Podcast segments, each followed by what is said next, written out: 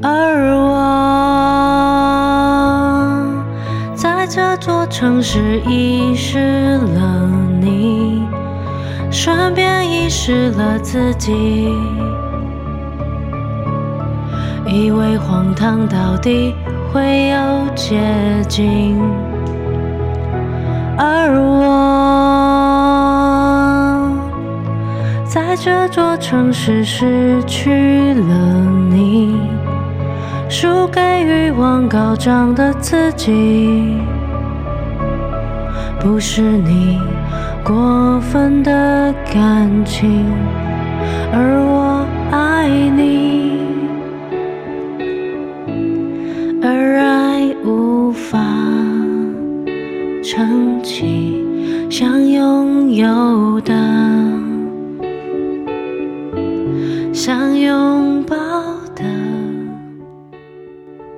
大家所听到的这首歌是由 KP 所演唱的，在这座城市。遗失了你。点播的这个伙伴呢，叫做熊熊。他在他的信件里面描述了他跟一个人之间，嗯，好像不知道怎么样描述的经历，就有一点拉扯，但是又不太清楚对方到底在想什么。我觉得这样的状况特别容易出现在一个是特别焦虑、特别在意对方想法，跟一个是特别逃避、特别不太能够感觉、知觉自己情绪的这种组合当中。也就是俗称的焦逃配。那在这种组合当中呢，可能会面临很多的冲突、争执，或者是有一些没有出现的冲突跟争执，但是却藏在语言的背后。如果你也是这样的组合，甚至你在感情里面不太确定自己要怎么样去面对对方的个性的话，那么我们一起来听听由熊熊所写的这封信。海熊你好。以下的故事很长，很谢谢你愿意花时间看完。我跟 Y 是在交友网站上面认识的。起初我是因为刚结束一段五年的感情，为了转移注意力，想要有人陪我聊天。在这个时间，我遇到了 Y，也因为透过相片，有点算是一见钟情吧。他单身了七年，虽然这七年当中有一个顺其自然在一起两个星期的对象。但可能是因为太短暂，他觉得好像不能够算在曾经交往的对象当中。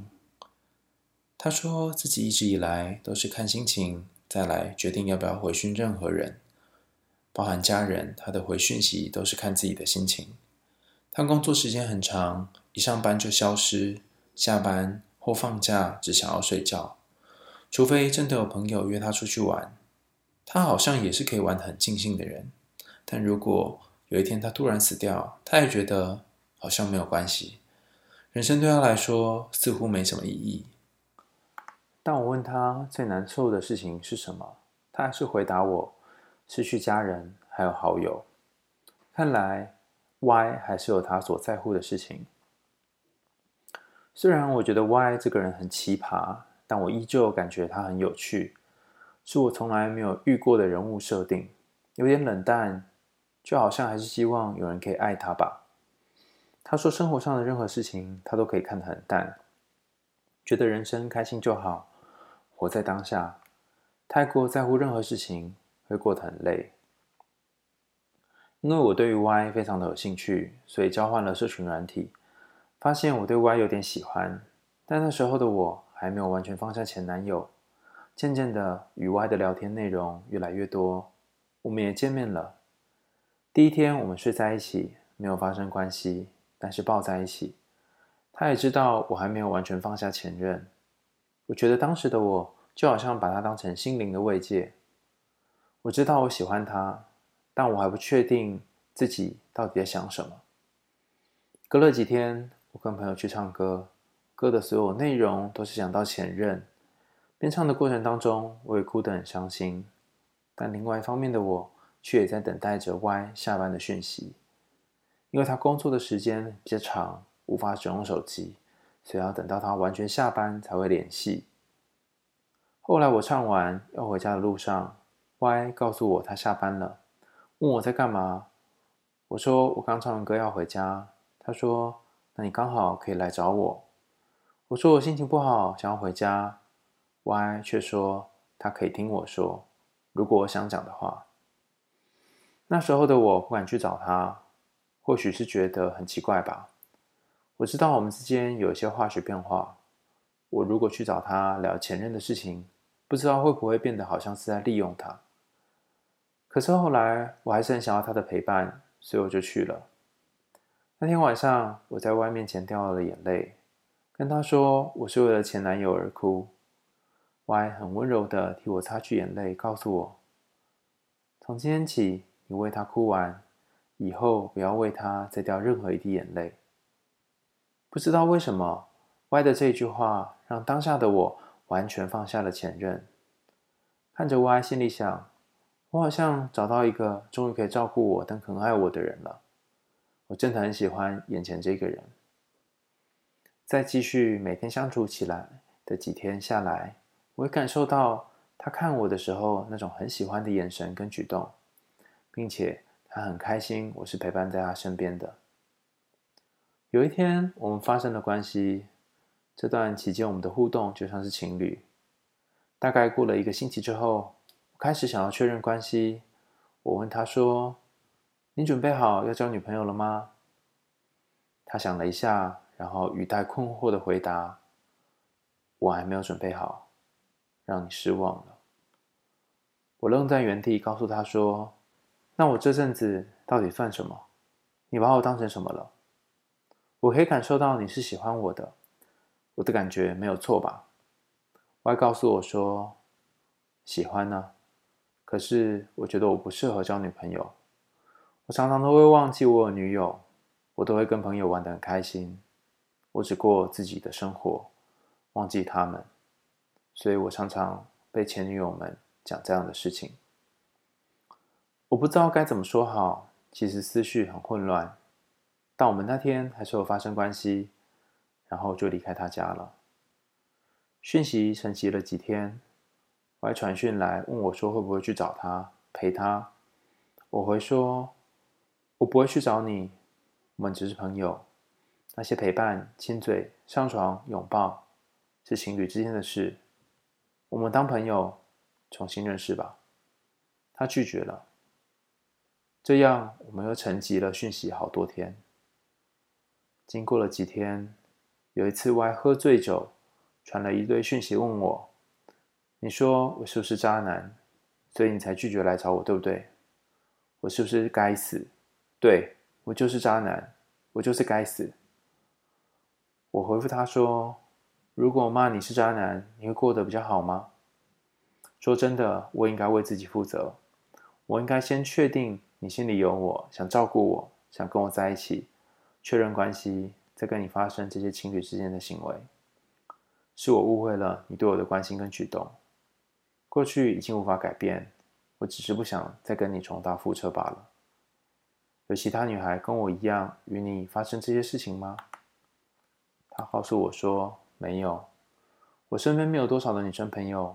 我的生活很单纯。不知道为什么，他的回答还有我的直觉告诉我，他并没有骗我。在这天之后，我们的讯息就是像朋友一般的对话。我会告诉自己应该要放下，可是我总是觉得还有哪里好像怪怪的。我还是期待他会传讯息来。某天早上，他找我去跑步，我觉得我们现在就是朋友，所以我就赴约了。一到他家，他抱着我说：“老实说，我是喜欢你的，我只是怕我的矛盾会伤害到你。我原本不想再传讯息给你，可是我后悔了，我还是会点开你的视窗，想问你在干嘛。”我跟他说：“你会不会哪一天觉得自己好了，被治愈了？”就要又想要抛下我，等到哪天你又矛盾了，然后又离开了。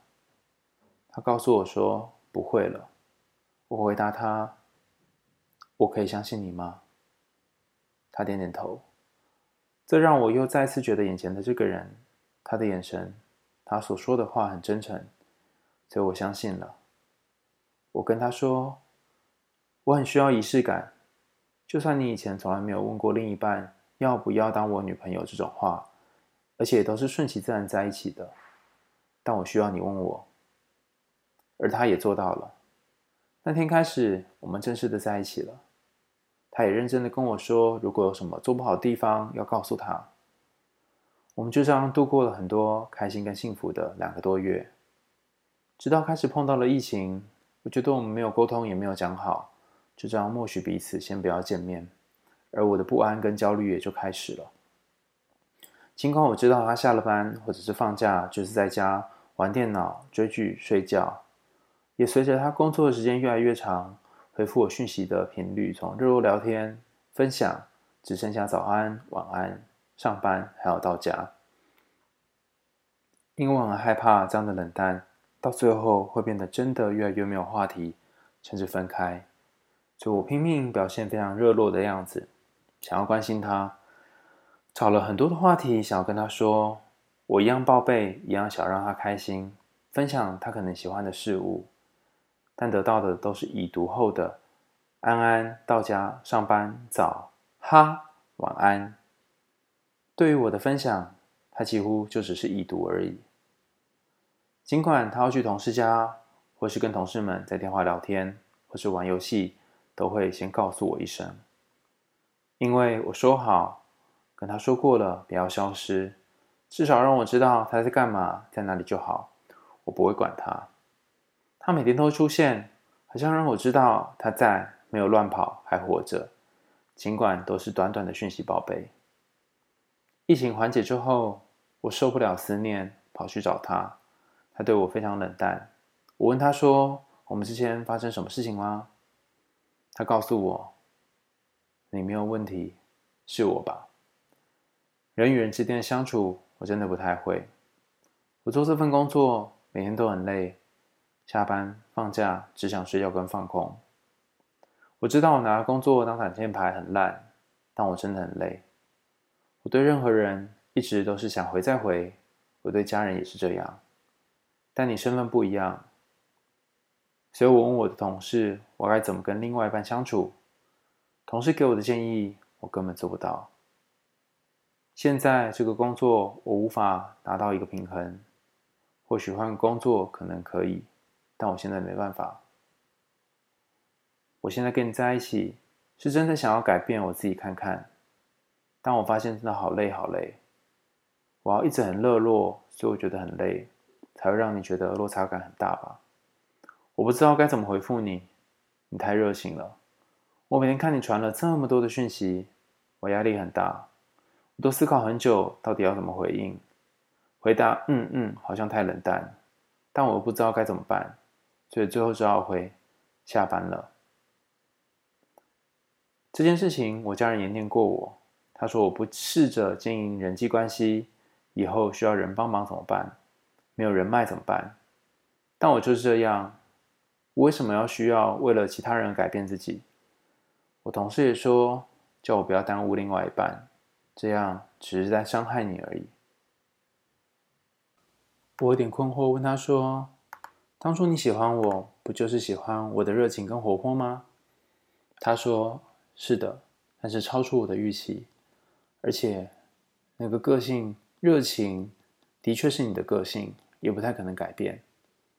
我说：“你是不是觉得我们太快了？”他默默的点点头。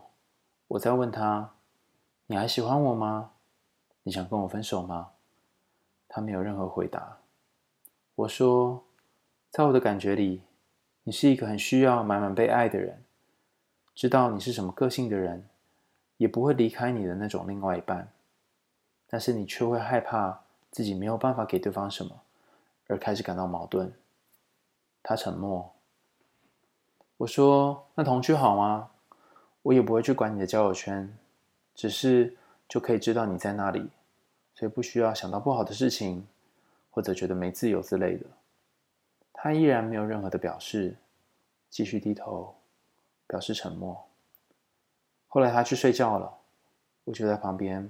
默默的陪着他，做我的事，直到起床，我们一起看影片，一起笑，一起聊天，又发生了关系，一起洗澡，好像没事情一样。但我心里面还是有一颗石头。我离开之前问他：“那到底该怎么办才好呢？他说：“再讨论吧，我明天还要早起上班，我想睡了。”我说：“那我到家还要说吗？”他告诉我：“还是说一下吧。”就这样，我离开了他家。目前过了两天，他还是会跟我问候说早安。其实我已经不知道要怎么跟他相处了。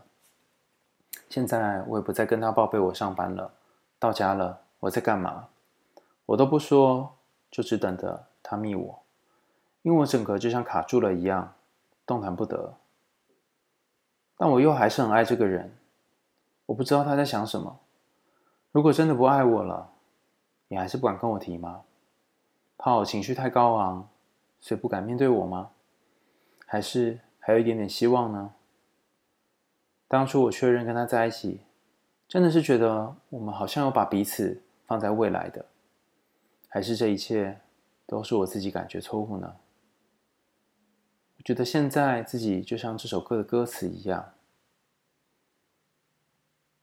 难道我跟他之间只剩下分开的这条路了吗？我该怎么办才好呢？重新听到这首歌，我还是觉得很难过。我还是不知道我们之间到底怎么了，是因为不够了解彼此，所以让彼此都失去了平衡呢？还是因为知道彼此的个性是这样，但是不愿意一再下修自己的原则而感到痛苦呢？上面这是熊熊写信来的点播，里面可以看得出来，他有许多复杂的纠结，还有很多的自我诘问。他跟 Y 之间的关系。好像充满了许多不知道该怎么描述的辛苦的地方，但是也可以感觉到熊熊对于 Y 有很深很深的感情。我想跟熊熊说，这样的关系走到现在的状态，并不是你们任何一个人的错，也并不是你做的不好，或者是他对这段关系认识的不够。相反的，正是因为你们更了解自己在感情里面需要的样子。所以慢慢的走向了一条岔路。过往有一些研究在想要了解，在感情里面比较逃避的那个人跟比较焦虑的那个人，如果组合在一起，这种焦逃配到底在想什么？结果我发现了一个有趣的现象，就是焦虑跟逃避的人在感情一开始的时候，不一定会呈现自己关系当中习惯呈现的样貌。也就是说，逃避的那个人会呈现的比较有热情的感觉。而焦虑的那个人也会试着压抑着自己的焦虑，让两个人都看起来像是一个安全的人。所以在一开始他认识你的时候，或许不知道你的热情是一种过度热情；在你跟他认识的时候，你也不知道他所呈现出来的那种很亲近的样子，其实是刻意假装出来的样子。听起来好像两个人都很虚假，但某种程度上，因为我们都不希望自己比较黑暗。比较负面、比较不安的那一面被对方所看见，所以这其实是一个呃比较实用，而且也是我们认识彼此的一种方法。然而，就像认识朋友、认识情人一样，不论是任何的关系，随着时间慢慢变长，我们会看见对方真实的模样。他可能看到你在感情里面的过度热情，你可能看到他在感情里面其实是过度疏离的。他在意自己的想法，在意自己的工作，在意自己的日常生活，而这个在意可能让他不像过去一样对待你那么的贴心。同样的，你可能也原形毕露。原本你可能会压抑自己的情绪，然后不太去表现自己的感觉。可是慢慢的，因为他的疏远，你感觉也会有一些担心，所以你会用一些方法试着去抓着对方。尽管你已经试着想要把这个抓住的力道变小，在这样的一个相处关系当中，两个人渐渐露出自己原先的模样，于是慢慢的会发现，这真的是我想要的感情吗？我们是真的不适合，还是其实我们适合，但是找不到一个相处的平衡呢？其实我常常觉得，两个人，尤其是焦虑跟逃避的人，相处在一起。其实是因为看到对方身上有一种自己所没有办法，也无也无力呈现出来的一种勇敢。你可能会觉得，天哪，他怎么有办法可以把人情世故看得那么淡？他怎么可以有办法把很多事情都不放在心上。他可能会觉得，你怎么可以这么勇敢的把感情寄托在其他人身上？你怎么可以这么不怕麻烦？所以你们彼此身上都有彼此欣赏的地方。除此之外，焦虑依恋的人还有一种特殊的特征是，很容易在感情里面当一种拯救者。看到对方同时是渴望被爱，但是又害怕受伤，所以你可以理解那种感觉是什么。你也希望可以给他一种爱，给他一种关心，想要照顾他，让他在没有受伤的情况下，仍然可以感觉到你对他的在乎。但有些时候，我们却忽略了，你给他的爱不一定是他想要的。所以有些时候，你过度的关心、过度的在意，反而会让他觉得有很大的压力。一个典型的例子来说，焦虑依恋的人经常会在传讯息的时候给予像是土石流一般的讯息，传了好多好多句，然后让对方觉得压力很大，不知道从哪里回气。以前我看一些研究，上面显示，一个好的伴侣之间的讯息，通常是一来一往，也就是说，你传一个讯息，他也回一个讯息，然后当他对方回应了之后呢，你也在回应他，这叫做一来一往。但讲起来简单，做起来难。因为在一段关系当中，如果你很在意对方，很可能会想要多传一点东西，想要让对方知道。你可能会想要呃告诉他很多你想知道的事情，或者是你最近发生的事。然而，在所有的焦虑跟逃避配对当中，他们相处到最后会自己发展出一个奇怪的模式，其实也像是你所描述的模式。当对方开始冷淡，或者是不再像以前一样能够关注你的需求。你就会像是刺猬一样，把自己的身体缩回来，或像蜗牛一样把自己的触角缩回来，然后心想：既然你不再这么重视我，我也不要那么重视你了。所以你不再像以前一样传那么多讯息给他，跟他问候早安、午安、晚安。讲虽然是这样讲，但你内心其实有一块默默在期待，会不会哪一天你透过这种拉回呃注意力的方式，让他慢慢慢慢的也会开始重新注意你一点。例如，他会再多关心你一点，多在意你一点，甚至会传多一点的讯息来问问看你到底发生什么事情了。这件事情很吊诡，焦虑依恋的人试着去变成自己不习惯的模样，想要想办法去讨取对方的注意；逃避依恋的人呢，试着想把自己弄成某种样子，不断的想要去靠近对方，可是却觉得辛苦。后来最终觉得放弃了，不想要再做一样的事情了，这会让两个人都变得非常挫折。在这样的情况下，该怎么办呢？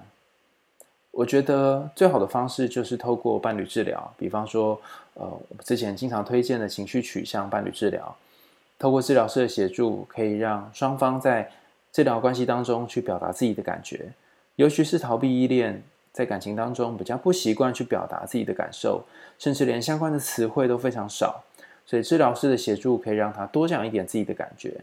而焦虑依恋也可以从这个呃伴侣治疗过程当中，试着用比较和缓、中性的方式来表达自己的情绪。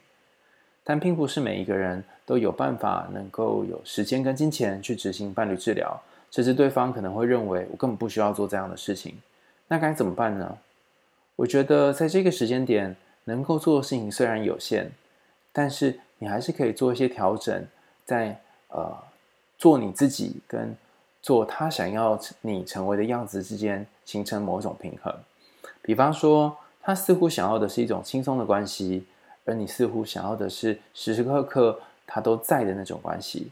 其实你可以仔细回想的是，包含你在信件一开始谈到的，你结束一段呃很长时间的关系。然后用下一段感情让自己呃不要那么寂寞，会不会在你人生的过程当中，经常害怕、经常担心的是自己的寂寞呢？你真正要处理的议题，会不会是那个寂寞的感受呢？如果你可以和自己的寂寞相处，会不会要依靠他的那个力道就会变少，而他也会觉得比较轻松呢？老实说，我不确定，如果你把镁光灯重新放在自己身上，到底能够带来多大的改变。但我觉得可以确定的事情是，他似乎目前在这段关系当中感觉到了比他预期更大的压力。所以，如果你可以把注意力放多一点在自己的身上，他感受到的压力可能会小一些些。我可以感觉到你对于他的存在是非常非常在意的。这个在意的程度，甚至高过于你对于你自己在意的程度。我们经常在很多文章里面都告诉大家，你要喜欢自己胜过于任何人，但这并不是一件容易的事情。我不确定你们两个有没有聊到以前你们在原生家庭发生的事，或者是过去感情的一些经历。如果你可以告诉他一些你过往在感情当中可能遭遇的困境，甚至是你是从什么时候开始很容易感觉到孤单，很容易觉得寂寞，很容易需要有人陪。如果跟他分享这样的事情，或许他还没有办法改变跟你相处的方式，但他可能可以理解你这样的担心，这样总是需要他报备，总是需要他在的这种感觉是从哪里而来。我觉得焦虑跟逃避的配对在一起，经常会想要顺应着对方的方式，而成为另外一种和自己原本个性不一样的形式。焦虑的人会假装自己不在乎，假装自己呃不需要对方的报备，甚至自己也不报备，但其实心里是默默的渴望对方在那里的。逃避的那个人会假装自己好像可以忍受一切，忍受对方的不断的叨扰，或者是去承受对方的很多讯息。但是心里其实是委屈的、烦躁的，或者是愤怒的。当两个人都能够呈现自己原本的样貌，也能够对彼此现在的真实的状态觉得舒适和自在，甚至允许对方跟自己呈现不同方式的时候，其实反而是两个人关系可以更靠近的时候。许多研究都表示，不安全依恋在感情里面会有很多的担心，甚至会有一些身心症状。但我认为，这个身心症状只是表象而已。更多的时候，我们在人际关系当中本来就需要一些社会支持跟协助。如果在这些症状之外，我们可以找到某种方式来跟彼此相处，尽管这些症状存在，但也并不违反两个人相爱。今天的海苔熊为你点歌就到这里告一个段落喽。在今天节目的最后，呃，非常感谢各位给了非常非常多的赞助。我开了不同的 podcast，但这个 podcast 收到的赞助是最多的。我真的是非常感谢大家，我代表 KP 还有所有的听众朋友，感谢大家呃对我们的支持。那也很开心，大家可以继续在我们的 Apple Podcast 或者是 First Story 或是其他留言的地方，然后留言告诉我们听完节目之后的想法。那最后我们再来听听由 KB 所演唱的《在这座城市遗失了你》，我们为你点歌。下次见喽，拜拜。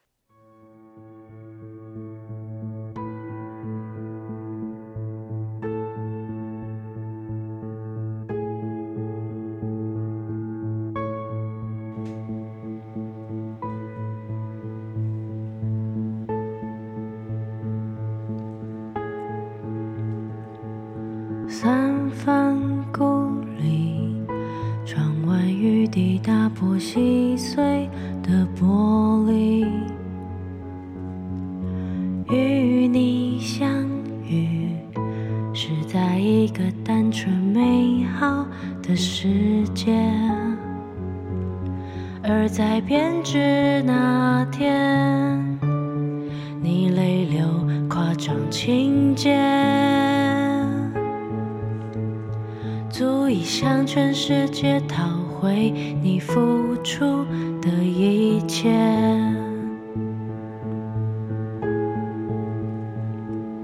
你的故事一个需要密码的盒子，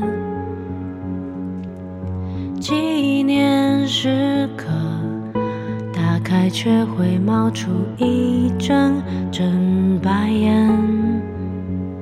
像是警告自己，不能屈服，向往从前。天变地变，我们的爱也变。而我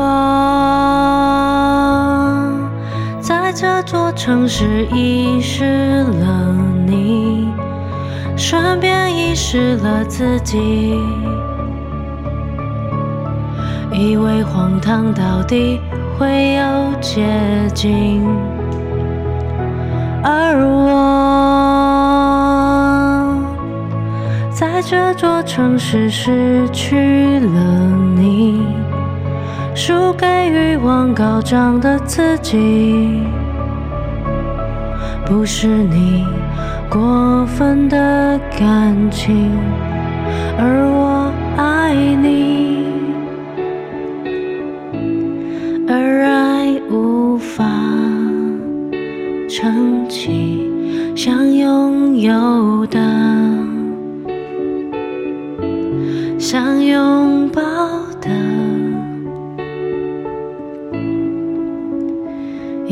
才能通向领悟的结局。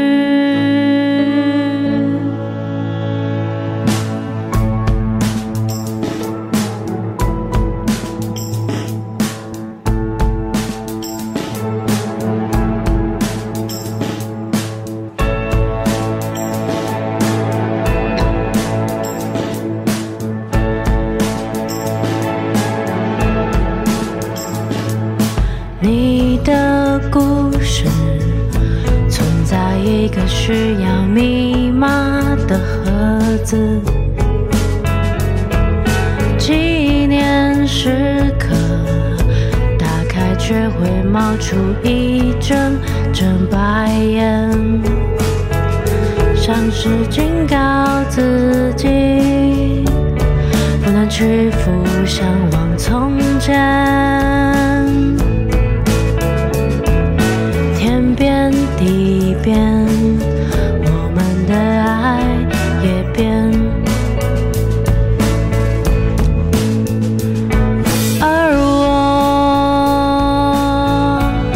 在这座城市遗失了你，顺便遗失了自己。为荒唐到底会有捷径，而我在这座城市失去了你，输给欲望高涨的自己。不是你过分的感